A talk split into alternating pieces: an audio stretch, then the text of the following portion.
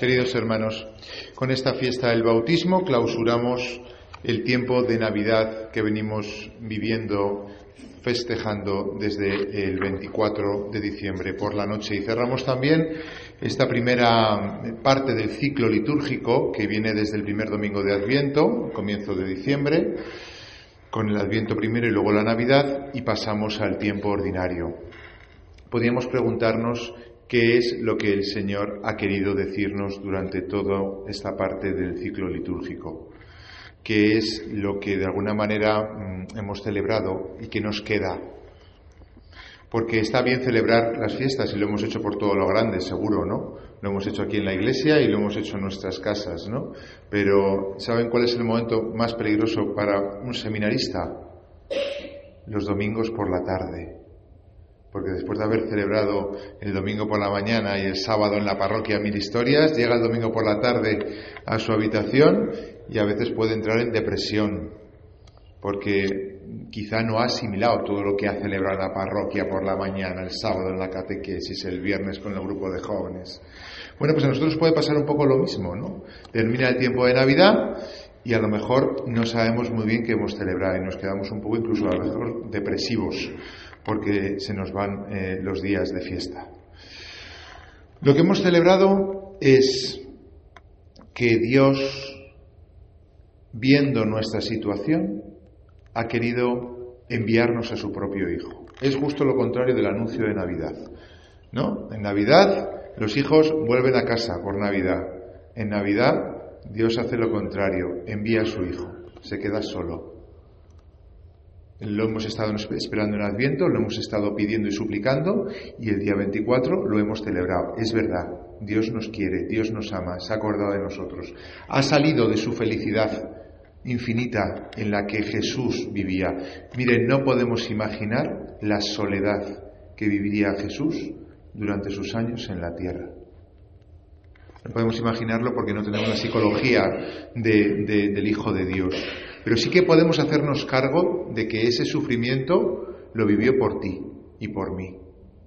Salió de su casa, se fue en este tiempo tan entrañable a demostrarnos a nosotros que nos quería.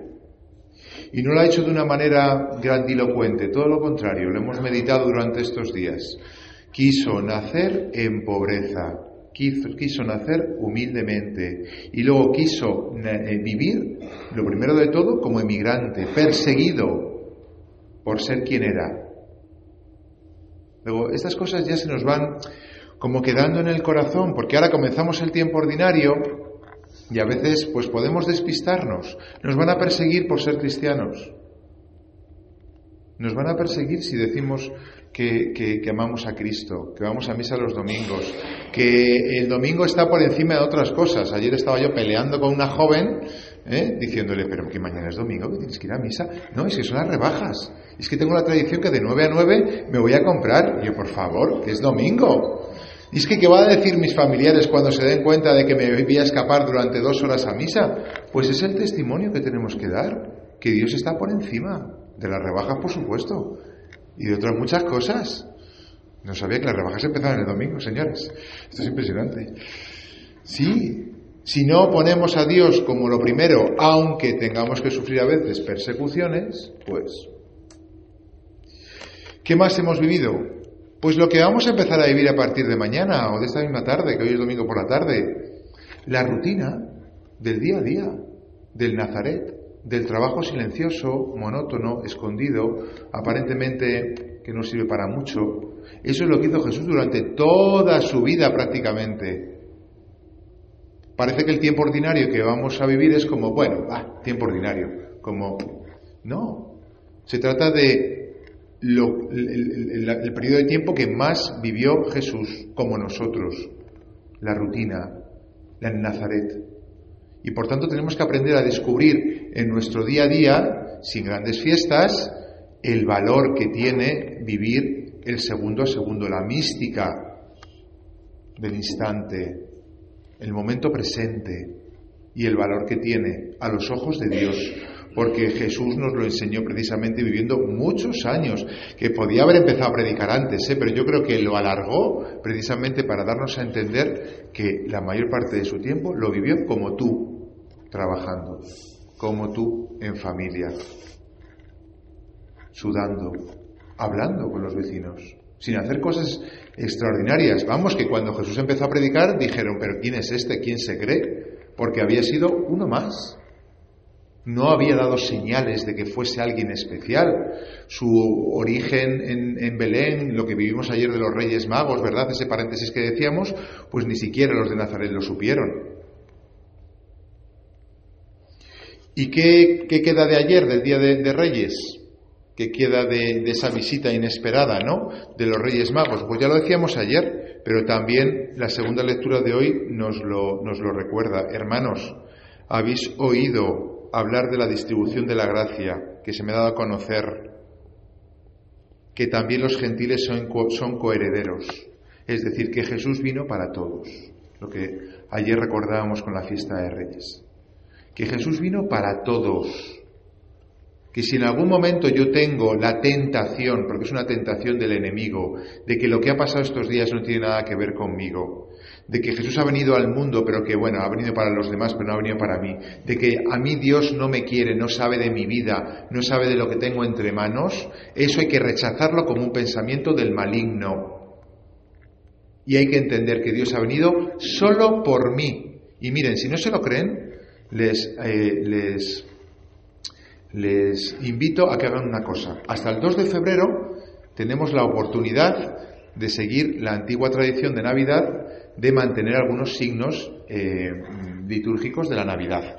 Hay algunos lugares donde pues se mantiene, pues yo que sé, el Belén apagado, o las carmelitas, por ejemplo, pues cogen el niño Jesús y, no lo quitan, a lo mejor lo quitan de la capilla, pero lo tienen eh, en, el, en el coro y lo van pasando por las celdas.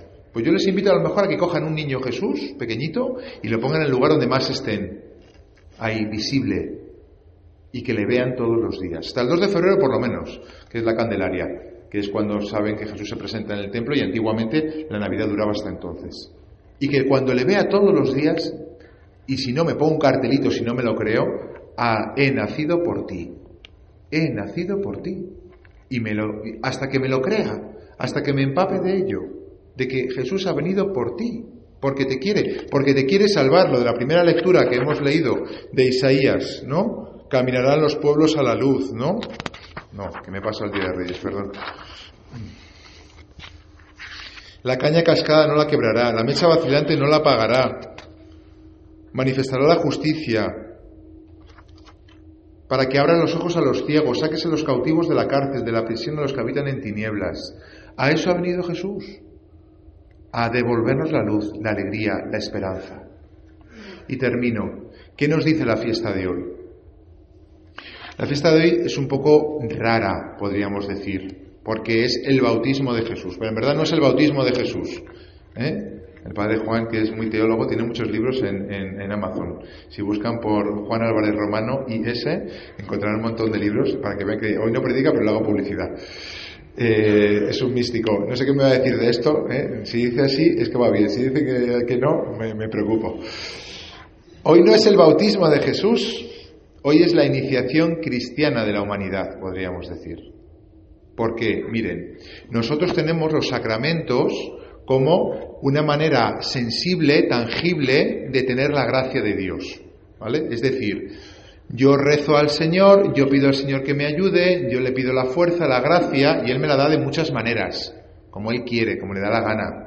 Pero sabemos que una manera oficial, una manera eh, eh, instaurada por Dios, por Jesús, son los sacramentos, los siete sacramentos. Es la manera canalizada, por decirlo así, oficial de entregar la gracia. Oye, ¿te vas a casar? Pues si te ibas a casar, te casas por la iglesia porque es la manera oficial de recibir la gracia de Dios. Hoy estás enfermo, llama al sacerdote y que rece por ti, que te unja, para que te dé fuerza para sobrevivir eh, en la enfermedad, sobrevivir espiritualmente. Oye, que mm, eh, has pecado y la gracia que habías recibido, pues la has perdido. Oye, pues confiésate, para que vuelvas otra vez a ponerte a punto. Bueno, pues sabemos que de los siete sacramentos, dos son de curación, dos son de servicio y entrega y tres son de iniciación cristiana. Pues digamos como que Jesús hace la iniciación cristiana en este día. Y podemos decir, pero hombre Jesús, no necesitaba esto. Claro, por eso he dicho que es la iniciación cristiana de la humanidad. Es decir, en este día Jesús recibe el bautismo, es ungido por el Espíritu Santo y su carne, aunque todavía tendrá que vivir, morir, resucitar y ascender a los cielos, se va a transformar, como él dirá después, en carne para nosotros, en fuerza y en alimento. Es decir, el cuerpo de Jesús, ese cuerpo que vamos a besar hoy por última vez, ¿vale? En este niño obviamente no es Jesús, pero para nosotros lo, lo simboliza, lo hacemos con todo nuestro amor y todo nuestro cariño. Ese cuerpo, esa carne, es ungida por el Espíritu Santo, es a partir del día de hoy capaz de recibir a Dios.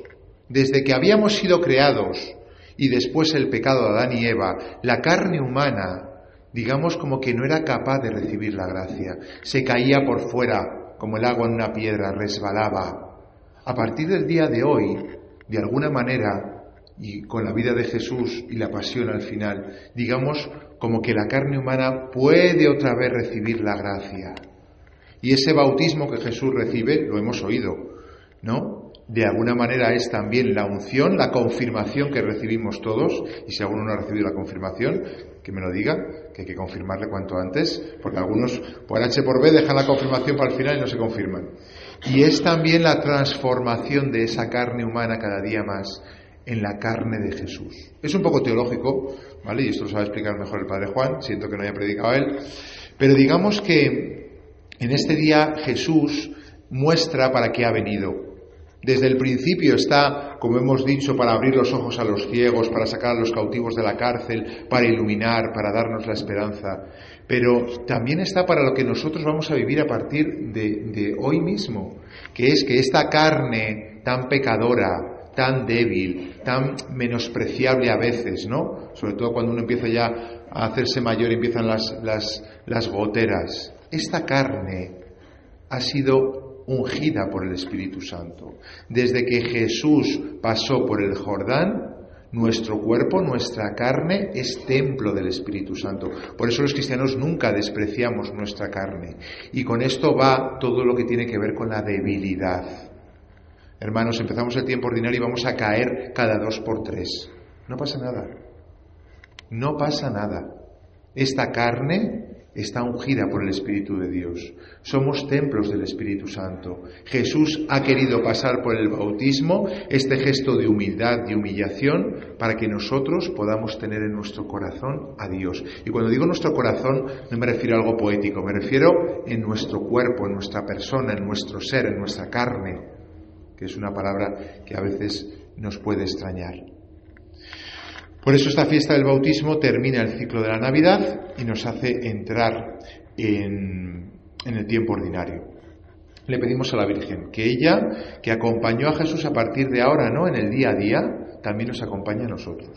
Que nos enseñe a descubrirle, que nos enseñe a hablar con Él, que nos enseñe a, a contemplarle. La Virgen vería cómo Jesús iba creciendo y iría mirándole y vería cómo hacía las cosas, iría aprendiendo de él, sí, la Virgen de un niño, sí, como cuando se perdió y le dio esa respuesta tan enigmática. Luego también le podemos decir a la Virgen Madre, enséñame a tu hijo, ponme junto a tu hijo, que aprenda de él. Qué bonito que tengamos no la tristeza de que acaba la Navidad, sino el deseo, la ilusión de decir, qué bien, el niño nos va a empezar a enseñar ahora de mayor cómo tengo que vivir qué es lo que me ayuda en mi día a día, ¿Qué, cuál es la manera de ser humano verdaderamente, porque Cristo ha venido a, rellenar nuestra carne del Espíritu de Dios y a enseñarnos cómo vivir. Por eso le vamos a mirar a partir de ahora y vamos a tener 33 domingos para ir mirándole y Él nos va enseñando y nosotros vamos a intentar imitarle y nos caeremos, por supuesto, por el camino, pero nos levantaremos con todo el deseo de, de, de parecernos cada día más a Él. Por eso no se acaba lo bonito, empieza. Quizá acaba lo más romanticón, por decirlo así, ¿vale? La época de Navidad, como cuando la boda de la luna de, miel, vale, muy bien. Acaba lo romanticón, que es la boda de la luna de miel, pero empieza lo, lo verdadero, empieza el amor verdadero, que es que en el día a día yo tengo que querer a la otra persona. Pues aquí empieza lo bonito, que es que en el día a día tengo que mirar a Jesús, que ha venido por mí, que se va a quedar conmigo y que quiere estar a mi lado y que me quiere enseñar. Y que la Virgen, cuando estoy un poco despistado, me dice, eh, ven acá para acá. Y me vuelve a poner a su lado. Y vuelvo a mirarle a él. Vamos a pedirle a ella que nos acompañe en este tiempo litúrgico y nada de depresiones hoy, domingo por la tarde, ¿eh? como los malos seminaristas. ¿eh? Cojamos el niño Jesús, pongamos el cartelito que haga falta, nos lo ponemos ahí en nuestra zona privilegiada de la casa y a por lo menos hasta el 2 de febrero, hasta que se nos pase el atracón, eh, vamos eh, recordando todo lo que Jesús ha hecho por nosotros y alegrándonos de que Él esté tan cerquita de nosotros a nuestro lado. Que la Virgen Inmaculada nos ponga junto a su Hijo.